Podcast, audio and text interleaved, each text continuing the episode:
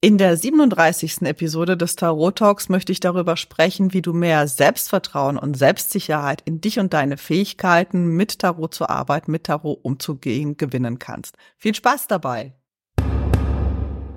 Wenn dich Tarot interessiert, du aber bis jetzt keinen Zugang zu den Karten gefunden hast, dann bist du hier richtig. Ich bin Ivana und hier findest du meine Tipps und Erfahrungen, damit du eine tiefe Verbindung zu den Karten und zu dir selbst aufbauen kannst. Wann weiß ich, dass ich wirklich bereit bin, mir oder anderen die Karten zu legen? Woher weiß ich, dass meine Deutungen stimmen? Ich bin unsicher, ob ich richtig liege, denn im Buch von XY steht doch was ganz anderes. Ich kann mir die ganzen Bedeutungen der Karten nicht merken und zweifle daran, dass Tarot wirklich etwas für mich ist. Diese und andere Aussagen habe ich ehrlich gesagt mehr als einmal gehört und unter uns, ich habe mir auch selber diese ganzen Stories erzählt. Ich war genau an diesem Punkt und doch hat mich Tarot nicht losgelassen. Und heute möchte ich dir dazu ein paar Tipps geben, wie du mehr Selbstvertrauen in dich und deine eigene Sichtweise auf Tarot bekommst. Denn das steigert natürlich dein Selbstvertrauen, dein Selbstbewusstsein, wenn du mit den Karten arbeitest. Und dabei ist es egal, ob du nur für dich die Karten legst oder auch für andere. Punkt eins: Es gibt im Tarot keine absolute Wahrheit. Und das ist wirklich einer meiner wichtigsten Punkte. Es gibt wie bei den Juristen, und vielleicht weißt du es ja, ich bin selber Juristin, eine herrschende Meinung zu den Karten und zu den Symbolen. Aber es gibt immer auch abweichende Meinungen oder Mindermeinungen. Standard sind zum Beispiel 78 Karten, aber es gibt Decks mit mehr oder weniger Karten. Im klassischen Tarot de Marseille und im Tod Tarot und Decks, die sich daran anlehnen, wie das Wild Unknown, ist in der großen Arkana die Karte 8 die Gerechtigkeit und die Karte 11 die Kraft. Im Rider-Waite-Smith Tarot und in den Decks, die sich daran anlehnen, ist es genau umgekehrt. Anderes Beispiel. Traditionell stehen die Schwerter für das Element Luft, die Stäbe für Feuer, die Kelche für Wasser und die Scheiben für die Erde. Bei den Gardanian Wicca, das ist eine neuheidnische Gruppe, ist es mit den Schwertern und mit den Stäben genau umgekehrt. Und im 18. Jahrhundert hat Eteia das auch anders gesehen. Da standen die Stäbe für Erde und die Scheiben für Feuer. Du siehst, es gibt ganz unterschiedliche Sichtweisen auf die Karten. Die können sich auch im Laufe der Zeit verändern. Es gibt zwar in vielen Bereichen Einigkeit, aber es gibt keine absolute Wahrheit. Keine einzige Sichtweise ist die wirklich wahre, die wirklich unumstößliche. Und auch die Deutungen in den Büchern stellen eine Momentaufnahme dar. Vielleicht haben die Autoren in der Zwischenzeit ihre Sichtweise verändert oder erweitert. Aber genau das, dass es keine absolute Wahrheit gibt, das sollte dir das Selbstvertrauen geben, dass auch deine Meinung richtig ist und zählt. Es gibt einfach eine große, große, große Vielfalt im Tarot und du und deine Meinung, deine Sichtweise, das ist ein Teil davon und es gehört einfach dazu. Also wenn du das nächste Mal wieder unsicher bist, weil du was liest, was in leichtem oder krassen Widerspruch zu dem steht, wie du die Sache siehst, erinnere dich einfach daran, es gibt keine absolute Wahrheit im Tarot. Punkt zwei, fang einfach an. Also nicht, dass du gleich loslegen sollst, sondern keep it simple, halt es einfach. Als ich mit Tarot angefangen habe, habe ich mich natürlich am keltischen Kreuz versucht. Schließlich ist es das Standardlegemuster schlechthin. Du findest es so gut wie in jedem Buch über Tarot und auch in vielen von diesen Begleitbüchlein, die bei den Kartendecks dabei sind, ist es drin. Übrigens, auch beim keltischen Kreuz gibt es leichte Abwandlungen, das nur so nebenbei und zu dem Thema, es gibt keine absolute Wahrheit. Wenn du gerade mit Tarot startest, wirst du mit einem Legesystem mit zehn Karten und zehn Karten hat einfach das keltische Kreuz, da wirst du damit hoffnungslos überfordert sein. Mir ging es zumindest so. Vielleicht bist du anders, aber ich habe mich total überfordert gefühlt. Ich saß vor den Karten, das Deutungsbuch in der Hand und über mir schwebten nur noch Fragezeichen. Erst einmal kannte ich die Bedeutungen nicht und dann haben die, die ich im Buch gefunden habe, auf den einzelnen Positionen nicht wirklich Sinn gemacht. Wenn du eine Legung machst, siehst du ja die Karten auch immer in Bezug auf die Frage und in Bezug auf die Position, auf der die Karte liegen. Und da können dir diese ganzen Schlagworte aus den Büchern einen gewissen Hinweis geben, in welche Richtung es geht. Aber wie gesagt, es macht nicht immer Sinn, wenn du wirklich das äh, so liest und dann den Bezug zur Frage herstellst. All das wusste ich natürlich nicht, als ich mit Tarot angefangen habe. Und gerade mit dem keltischen Kreuz anzufangen, das war für mich einfach zu komplex und hat mir die Lust auf Tarot erstmal ziemlich verdorben. Und um ehrlich zu sein, das hat mir bis heute bis zu einem gewissen Grad das keltische Kreuz etwas vermiest. Also ich lege es zwar manchmal, aber andere Legesysteme häufiger oder ich entwickle am liebsten gerade passend zur Situation zum Klienten ganz eigene Legesysteme. Ich würde dir raten, mit Tageskarten und kleinen Legungen mit zwei oder drei Karten anzufangen. Auch da kannst du schon viel herauslesen. Und wenn du dir nicht selber täglich die Karten legen willst, dann leg doch zwei, drei Karten für deine Katze, deinen Hund oder deine Lieblingsfigur aus Film, Funk, Fernsehen, Roman. Noch eine kleine Übung, um die Zusammenhänge zu beschreiben zu lernen. Da kannst du immer zwei Karten nehmen. Die erste Karte ist ein Substantiv und die zweite Karte ist ein Verb. Und wenn als erste Karte eine Karte der großen Arkana kommt, also der Herrscher, die Sonne, der Tod, dann machst dir nicht so zu einfach und nimm genau das Substantiv, sondern überleg dir, was verbirgt sich dahinter. So können zum Beispiel die Sonne und die zwei der Schwerter zum Satz, für Erfolg musst du eine Entscheidung treffen, verbunden werden. Fang da einfach mal an, so ein bisschen spielerisch an die Sache heranzugehen, aber fang an.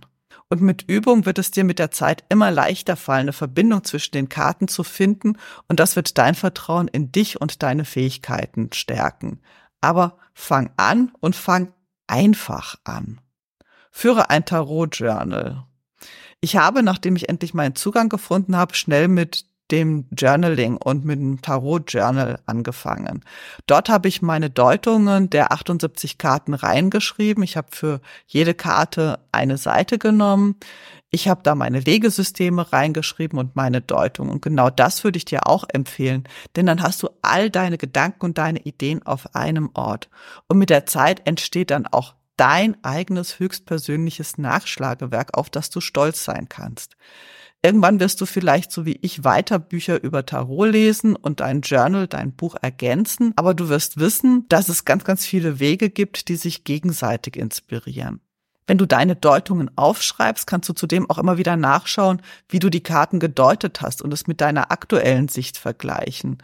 Und du kannst auch reflektieren, was hast du daraus gelernt? Wie hast du dich nach dieser Legung verhalten? Was für Auswirkungen hat das? Du erkennst, was du in der Zwischenzeit auch alles dazugelernt hast, wenn du deine frühere Sichtweise und deine heutige Sichtweise anschaust und du erkennst, wie du dich entwickelt hast. Vielleicht passen auch nach einigen Wochen oder Monaten deine Interpretationen nicht mehr zu deinen alten Sichtweisen. Und das ist ein völlig normaler Entwicklungsprozess.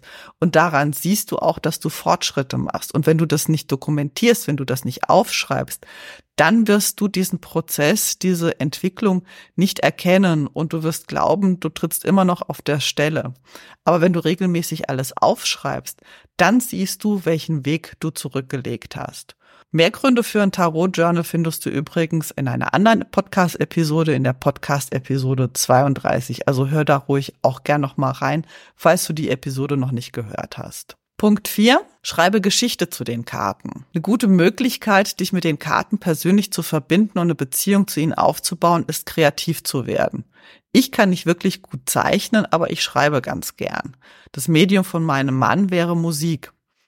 Wähle die Art und Weise, die dir am besten liegt. Ich kann nur aus meiner Sicht erzählen und ich mag es sehr, Geschichten zu den Karten zu schreiben. Du kannst dir dazu eine Karte nehmen oder drei oder fünf Karten ziehen und daraus eine ganze Geschichte entwickeln. Und die Übung hilft dir auch dabei, eine Verbindung zwischen den Karten herzustellen. Und das wiederum nutzt dir natürlich bei deinen Deutungen, wenn du wirklich so einen Bogen schlagen kannst. Bei einer Legung sehe ich natürlich auch erstmal die einzelnen Karten, aber ich verbinde sie dann zu einer Geschichte. Ich stelle Querverbindungen her. Und wenn du schon Übung darin hast, indem du Geschichten dazu erzählst, also das ist dann so eine Art Trockenübung, dann wird es dir auch im ich sage mal im Anführungszeichen Ernstfall leichter fallen, diese Querverbindungen zu sehen, die Parallelen zu sehen, die Geschichte zu erzählen. Und zudem bekommst du auch einen ganz neuen Blick auf die Karten, wenn du dir eine Geschichte dazu ausdenkst. Nimm einfach mal die zwei der Stäbe als Beispiel. Dort steht ein reich gekleideter Mann auf einer Stadtmauer oder einer Burgmauer, das weiß man nicht so genau. Er hält eine Weltkugel in der Hand und blickt über das Land. Im Hintergrund sieht man Berge, aber der Blick des Mannes geht über die Stadt in Richtung Meer. Eine Geschichte dazu könnte sein, er ist ein Kaufmann und er fühlt sich durch die Mauern der Stadt eingeengt.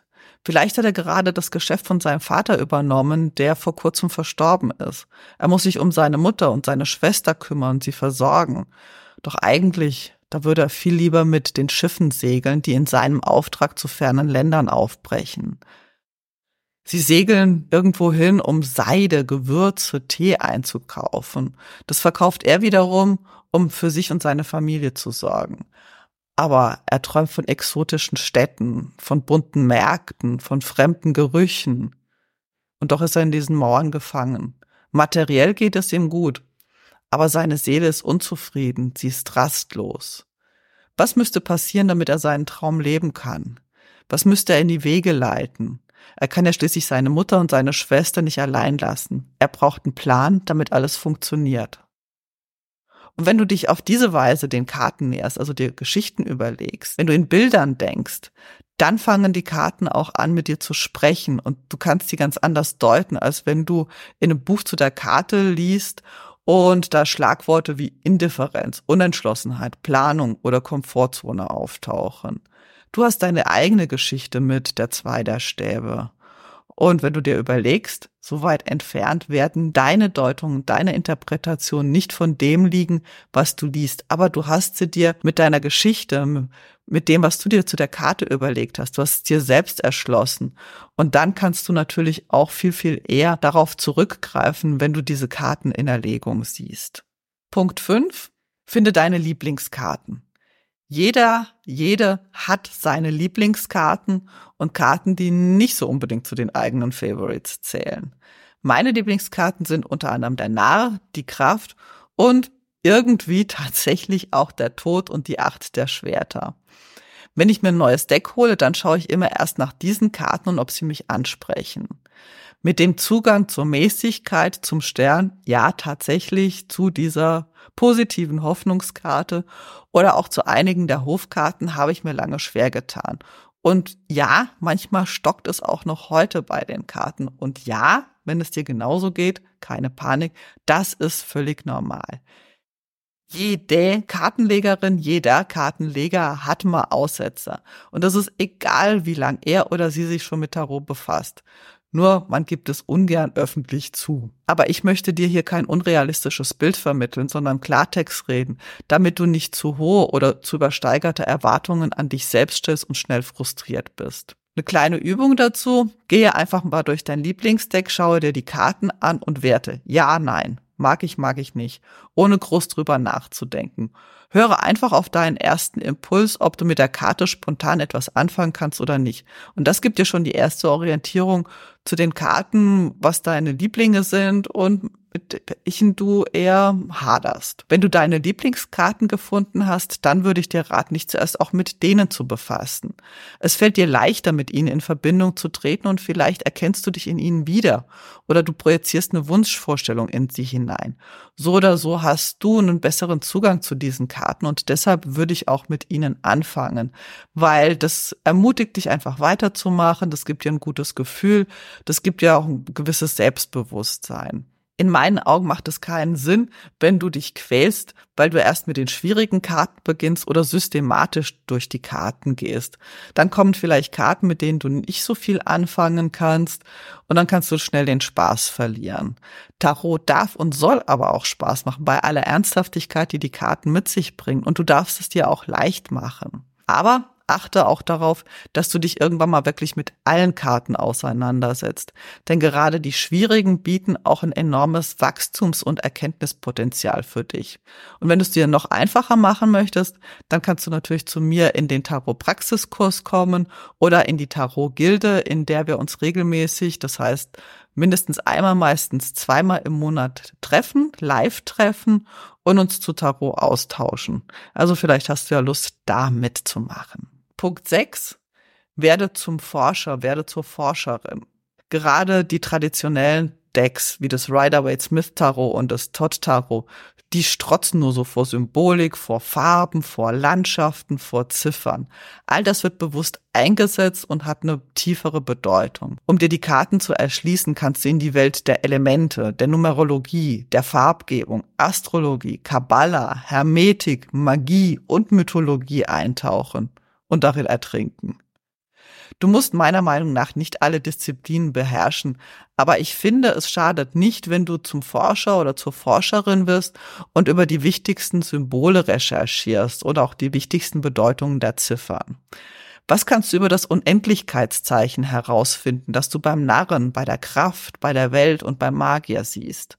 Was bedeutet die rote Feder, die du beim Narren, beim Tod, bei der Sonne, bei der Neun der Kelche, beim Pagen der Stäbe, beim Ritter der Schwerter und beim Ritter der Stäbe findest. Ist es immer dieselbe Bedeutung oder unterscheidet sie sich für dich? Was bedeutet das Kreuz bei der Hohepriesterin, beim Hierophanten, beim Gericht und beim Gehängten? Woher stammen die unterschiedlichen Symbole? Gibt es unterschiedliche Bedeutungen in unterschiedlichen Kulturen? Hat sich die Bedeutung im Laufe der Zeit geändert? Welches gemeinsame Thema, welchen gemeinsamen Nenner haben zum Beispiel die fünf der Schwerter, die fünf der Stäbe, die fünf der Kelche und die fünf der Scheiben. Da kannst du wirklich sehr, sehr tief eintauchen und die Karten von einem anderen Blickwinkel oder von ganz, ganz unterschiedlichen Blickwinkeln anschauen. Ich würde dir empfehlen, dir einen Bereich herauszupicken und da in die Tiefe zu gehen. Wenn du von einem Bereich überhaupt nichts weißt, dann packe den nur an, wenn es dich wirklich sehr, sehr interessiert. Gerade bei Astrologie und Kabbala kann es geradezu uferlos werden und dann könntest du leicht den Fokus verlieren und dich überfordert fühlen. Für den Anfang würde ich dir raten, dich mit den Elementen, also Erde, Feuer, Wasser, Luft und der Numerologie zu beschäftigen. Einen kleinen Einstieg zu den Elementen findest du in der Episode 27 oder du kommst in die Gilde. Da gibt es auch relativ viel Material schon zu den einzelnen Elementen. Und wie gesagt, wir sprechen auch regelmäßig über die Karten, über die Bedeutungen und tauchen da tief ein. Und der letzte Punkt, erwarte nicht zu viel, zu schnell von dir. Ich bin Widder und Geduld gehört nicht wirklich zu meinen Stärken ja, ich kann mich manchmal auch in Dingen verlieren und sehr, sehr viel Geduld haben, aber wenn ich etwas Neues lerne, dann will ich schnell Ergebnisse sehen und nicht schnell, sondern eigentlich sofort. Sonst habe ich oft das Gefühl, dass es nichts für mich ist. Es gibt natürlich auch Ausnahmen, aber das ist bei mir die Regel. Und ich kenne das auch von meinen Kundinnen und sie besorgen sich ein Deck und ein Buch und dann soll es auch schon losgehen. Und das ist auch an sich gut. Aber wenn die Erwartungen zu hoch sind, wenn du dich zu sehr unter Druck setzt, dann verlierst du relativ schnell die Freude daran, da kommt der Frust hoch, da verlierst du dann das Vertrauen in dich und deine Fähigkeiten. Es ist dabei egal, ob du Tarot lernst oder eine Sprache, zum Beispiel Italienisch. Das ist übrigens ein ganz guter Vergleich, denn ich sehe eigentlich beides als Sprachen an. Tarot bedient sich einer Sprache aus Bildern, aus Symbolen, aus Farben, aus Nummern und noch viel mehr. Es gibt Grundbedeutungen, aber auch die subtilen Untertöne, genau wie bei einer Sprache. Je nach Zusammenhang können auch die Bedeutungen variieren. Wenn du zum Beispiel über Paul sagst, dass er einen Kater hat, dann kommt es auf den Zusammenhang an. Hat er einen kleinpelzigen, schnurrenden Kumpel? Oder hat er einen über den Durst getrunken? Wenn Lisa das Gericht lobt, dann kannst du nur aus dem Kontext schließen, ob sie gut gegessen hat oder einen juristischen Sieg errungen hat. Wenn Petra mit der Maus spielt, spielt sie da mit einem kleinen Nagetier oder sitzt sie am Computer? Wenn du zu viel und zu schnell etwas von dir erwartest, dann ist der Frust quasi vorprogrammiert. Du wirst von dir enttäuscht sein, dein Selbstvertrauen in deine Fähigkeiten, Tarot zu verstehen, wird rapide nach unten sinken. Ich weiß, es ist nicht einfach, aber nimm dir wirklich Zeit. Um nochmal auf das Sprachbeispiel zurückzukommen, wenn du nicht gerade ein Sprachgenie bist, wirst du nicht Italienisch an einem Wochenende lernen. Und ich denke, du wirst in dem Fall auch eine realistische Erwartung an dich haben. Nimm dir auch bei Tarot deine Zeit. Geh es spielerisch an. Ein paar Übungen, ein paar Tipps habe ich dir hier verraten, aber werde ruhig selbst kreativ. Denn Tarot ist es wirklich wert, dass du dich damit beschäftigst. Und wenn du es langsam angehst, wenn du es dir einfach machst, wenn du nicht gleich komplex anfängst, wenn du kreativ an die Sache rangehst, dann wirst du merken, wie die Karten anfangen mit dir zu sprechen, wie du sie dir erschließen kannst Und da wirst du auch immer selbstbewusster werden, weil du einen Draht zu ihnen aufbaust. Und glaub mir, es lohnt sich wirklich. Und ich wünsche dir viel Spaß und viel Freude dabei und spannende Erkenntnisse. Wenn dir die Episode gefallen hat, dann freue ich mich über deine positive Bewertung. Online findest du mich unter ivanatrobeck.com und auf Facebook, Instagram, Pinterest, YouTube oder TikTok unter meinem Namen. Schau doch mal vorbei, ich freue mich auf dich. Bis zum nächsten Mal, deine Ivana.